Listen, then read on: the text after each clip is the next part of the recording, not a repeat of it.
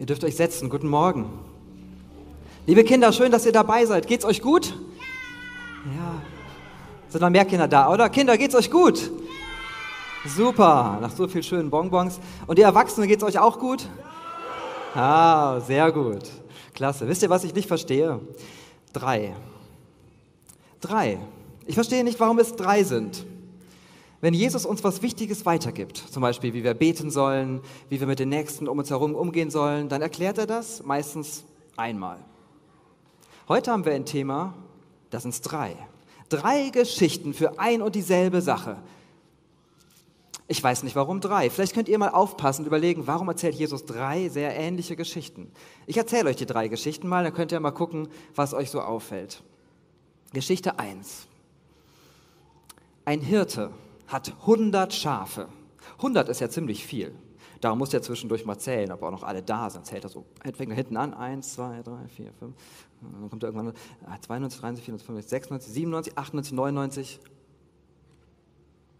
Und dann, an diesem Tag, stellt er fest, 98, 99, wo ist das hundertste Schaf? Oh, das Schaf ist weg. Habt ihr es gesehen? Ist es bei euch? Das Schaf ist weg. Nur noch 99 Schafe. Und das ist echt blöd für den Hirten, weil er liebt jedes einzelne seiner Schafe. Und er macht sich auf den Weg. Und er guckt irgendwo in der Gegend, hinter den Büschen, im Sand, ob es irgendwo sich verbuddelt hat. Auch nicht. Der Hirte guckt und sucht die ganze Gegend. Aber er lässt die 99 Schafe zurück, um das eine Schaf zu finden. Und irgendwann, nachdem er lange gesucht hat, findet er es. Und ihr könnt euch gar nicht vorstellen, wie sehr er sich freut. Das ist großartig. Er nimmt das Schaf auf seinen Rücken. Und wir können uns das mal so vorstellen. Zum Beispiel dieses hier. Ich habe mein Schaf wieder. Er kommt zurück zu seinen Schafen und sagt zu den Leuten drumherum, Freunde, Nachbarn, kommt her. Wir machen eine Riesenparty. Dieses Schaf, es war verloren. Ich habe es wiedergefunden. Das ist unglaublich. Lass uns eine Riesenparty machen. Das war die erste Geschichte. Die zweite Geschichte geht so. Ein Mann hatte zwei Söhne. Der jüngere Sohn dachte sich, Mensch, ich gehe zu meinem Vater und ich sage ihm mal jetzt was. Vater, wenn du tot wärst, würde ich ja Geld von dir erben. Aber ich möchte nicht mehr so lange warten. Also du kannst ja noch leben, aber ich hätte gern das Geld jetzt schon. Können wir das nicht so machen, dass ich jetzt schon das Erbe bekomme? Sagt der Vater. Na, wenn es sein muss, dann machen wir das so und er zählt sein Geld ab. Und der Sohn kriegt einen Riesenbeutel voller Gold- und Silberstücke und sagt, ha, jetzt mache ich mein eigenes Ding. Und er geht raus ins fremde Land und macht große Partys, kauft sich ganz tolle Sachen und führt ein wahnsinniges Leben. Also er findet das toll. Er genießt das und genießt das und da und hier und irgendwann ist der Beutel leer. Blöderweise kommt in diesem, zu dieser Zeit in dem Land eine Hungersnot. Das heißt, er hat auch noch nicht mal was zu essen. Plötzlich hat der Sohn ein großes Problem. Der überlegt hin und her, er findet keine Möglichkeit, wie er was essen kann. Dann überredet er einen in der Nähe und sagt, du, kann ich nicht deine Schweine hüten? Das ist ihm sehr schwer gefallen, weil Schweine waren damals unreine Tiere und ganz blöd, mit denen in Kontakt zu sein. Also ist er zu den Schweinen und hat auf die Schweine aufgepasst aber er hatte immer noch viel Hunger. Und er dachte sich, wenn ich das essen könnte, was die Schweine essen, diese Schoten, zumindest das, vielleicht könnte ich, aber er darf nicht. Er darf auch das nicht essen, was die Schweine essen. Und so überlegt der Sohn und sagt, Mensch, ich habe es echt verbockt. Bei meinem Vater, die Arbeiter, die haben immer gut zu essen, denen geht so gut und ich hock hier bei den Schweinen. Und er denkt sich, ich will zu meinem Vater gehen und ich will sagen, Vater, ich habe echt alles falsch gemacht. Ich habe einen riesen Mist gebaut. Ich bin auch nicht mehr wert, dass ich dein Sohn bin. Aber kann ich zumindest bei dir arbeiten, wie die anderen Arbeiter und Essen haben? Das will ich tun. Also geht der Sohn traurig zu seinem Vater. Womit er nicht gerechnet hat, ist, dass sein Vater die ganze Zeit nach ihm Ausschau gehalten hat. Wann denn sein Sohn doch irgendwann hoffentlich mal wieder zurückkäme. Und als er dann sieht, in der Ferne, das ist mein Sohn, läuft er los. Das ist ganz ungewöhnlich für einen alten Herrn damals. Die laufen nicht, aber er, ihm ist das so egal. Er läuft und fällt seinem Sohn in die Arme und du bist wieder da, Sohn. Der Sohn fängt an und sagt, Vater, ich bin es nicht wert, ich habe es total verbockt. Aber der Vater reagiert da gar nicht. Er sagt, hör zu, Leute, bringt die besten Klamotten, bringt den Siegelring, dass alle erkennen, das ist mein Sohn. Er hat wieder alle Möglichkeiten, er ist mein Sohn. Bringt ihm gute Sandalen, Schuhe, macht eine Riesenparty, sagt allen Bescheid.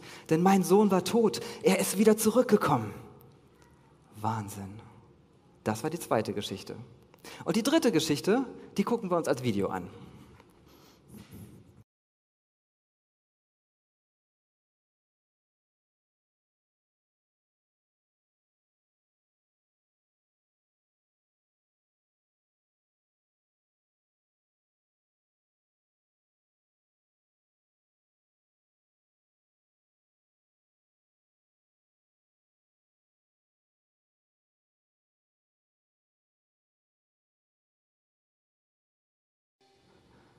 Ich glaube, ich habe eine Idee.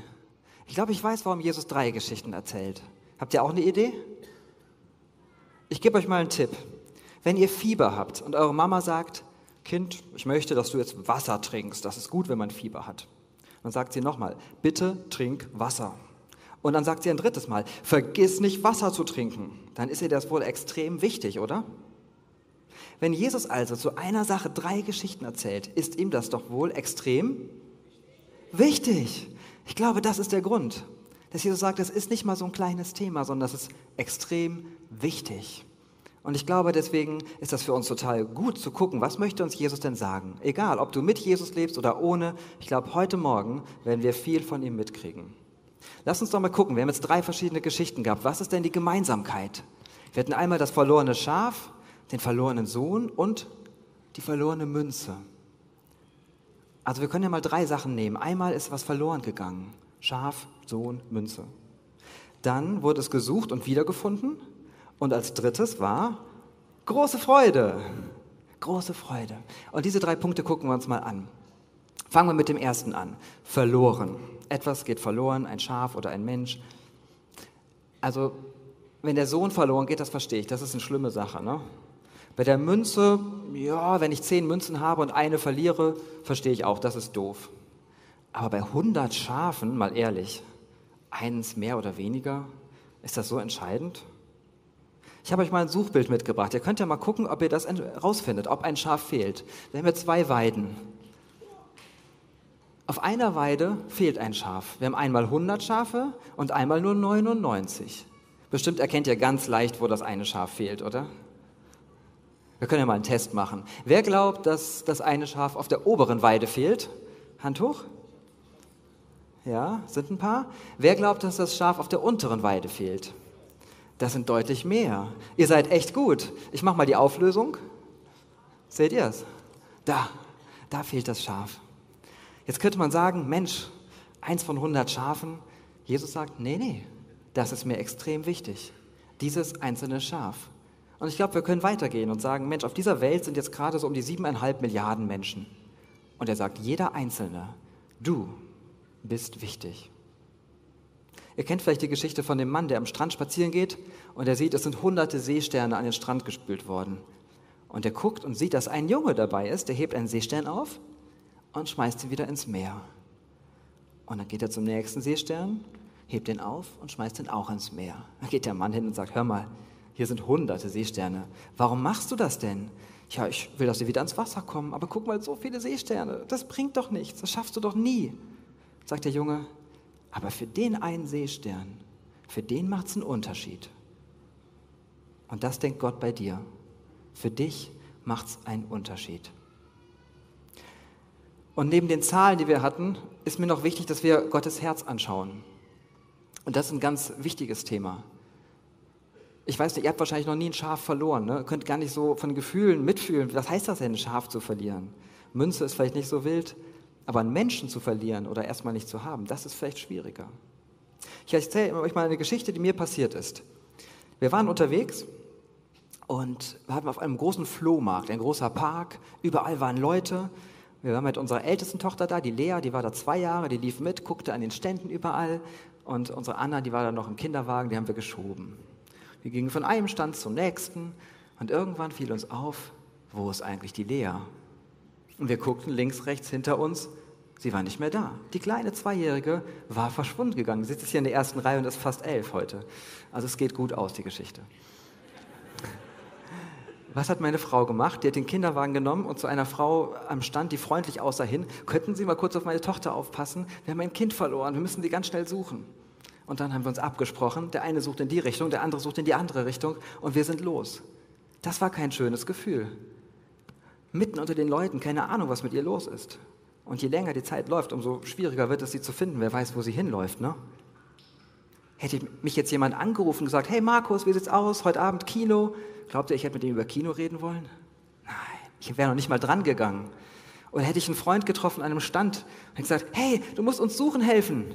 Unser Kind ist verloren gegangen. Stell dir vor, der hätte gesagt, ach, vielleicht gleich, ich habe ja gerade so coole CDs, ich glaube, die habe ich noch nicht. Das wäre doch Wahnsinn, oder? Das passiert, wenn Menschen den Auftrag von Jesus nicht mehr im Blick haben. Wenn sie sagen, oh, ich habe gerade Wichtigeres zu tun, das ist jetzt gerade für mich so spannend, vielleicht findet jemand anderes dein Kind. Machen wir mal weiter. Verrückt eigentlich, oder?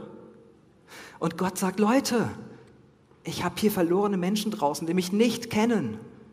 Das ist genauso. Bitte sucht, helft mit. Ich möchte, dass diese Menschen mich kennenlernen können, dass sie mich finden können. Und wir haben sie dann wiedergefunden. Sie waren nämlich einfach weiter zurückgeblieben, waren noch am Stand am Gucken und gar nicht gemerkt, dass wir schon längst weitergegangen sind. Und so ist das mit Gott.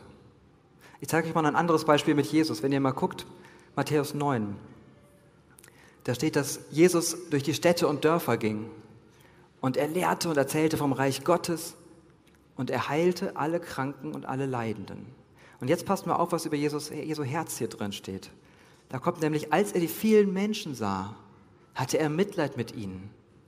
Denn sie waren erschöpft und hilflos wie Schafe, die keinen Hirten haben. Kommt euch das bekannt vor?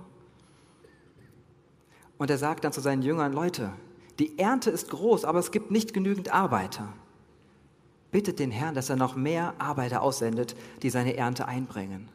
Jesus sagt, boah, da sind so viele Menschen, die suchen Gott. Tief drinnen haben sie eine Sehnsucht nach Gott, aber es gibt nicht genug Leute, die ihnen was erzählen von Gott. Es gibt nicht genug Leute, die zu ihnen hingehen und sagen, hey, ich kann dir helfen. Ich kenne diesen Gott und ich weiß, wie man ihm begegnen kann. Jesus hat ein tiefes Herz für diese Verlorenen und ich wünsche mir, dass wir das mitkriegen und dass wir ein Stück von diesem Herzen mitnehmen. Und wenn du sagst, ich kenne diesen Jesus nicht, kannst du auch mitnehmen, was er sich für ein Herz für dich macht, er, dass du sein Herzensanliegen bist. Zweiter Punkt. Gesucht und gefunden. Jetzt im Moment wirst du beobachtet. Ich werde ja die ganze Zeit beobachtet von dieser Kamera, damit ihr mich gut sehen könnt. Aber du wirst auch beobachtet, auch ganz hinten. Du wurdest auch heute Morgen schon beobachtet, als du gefrühstückt hast. Auch schon als du geboren wurdest. Sogar schon als du im Bauch deiner Mutter warst. Weil dieser, dein Gott, hatte gewusst, dass du kommst. Er hat sich auf dich gefreut. Und er ist jetzt bei dir. Er wird auch später bei dir sein. Er wird bei dir sein, wenn du deinen letzten Atemzug tust. Und wenn du denn von dieser Erde abgetreten bist, steht er so da, wie der Vater, der seinen Sohn in Empfang nehmen möchte, weil er dich liebt und weil er sich über dich freut. Damit das Wirklichkeit wird, musst du einfach nur sagen, ich mache mich auf den Weg zu meinem Vater. Ich mache mich auf den Weg zu meinem Gott. Du kannst auch woanders hingehen. Aber dieser Gott, der ist jetzt gerade hier. Er ist immer hier. Er ist immer bei dir. Das ist die größte Liebesgeschichte deines Lebens. Mehr als deine Ehe, mehr als du sonst irgendwie in dieser Welt schaffen kannst. Diese Geschichte zwischen Gott und dir. Und das möchte ich dir sagen. Er ist da. Er ist hier bei dir. Und das Zweite ist, er wirbt um dich. Ich weiß nicht, ob du manchmal so komische Momente hast. Menschen, die zu dir kommen und etwas sagen, wo du sagst, oh, wie konnte der das wissen? Das ist ja total passend.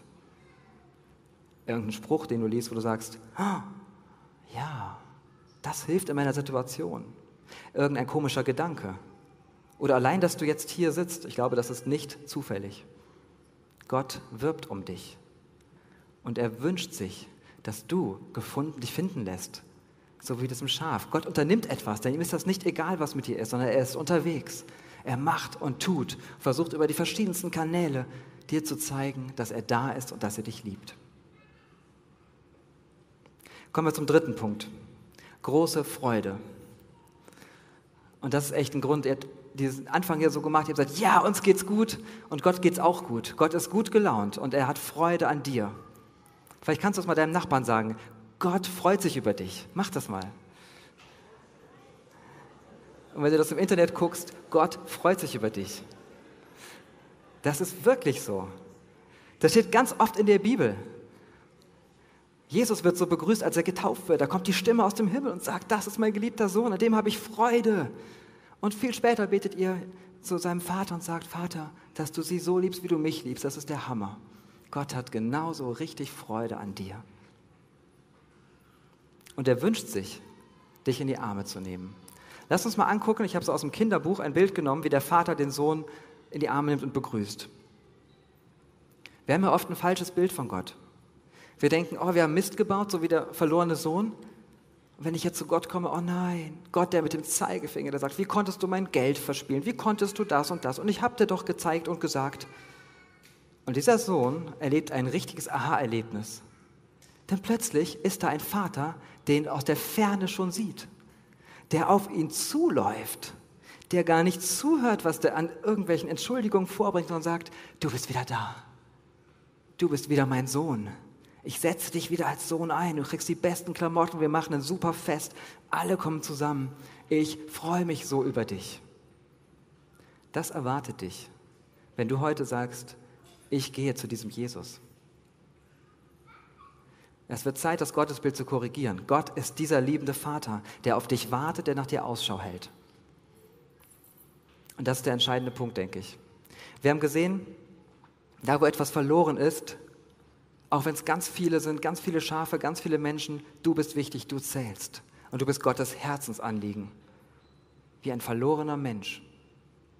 Wir haben gesehen, wiedergefunden, gesucht und gefunden, dass Gott unterwegs ist, dass er hier ist, bei jedem deiner Atemzüge dass er um dich wirbt.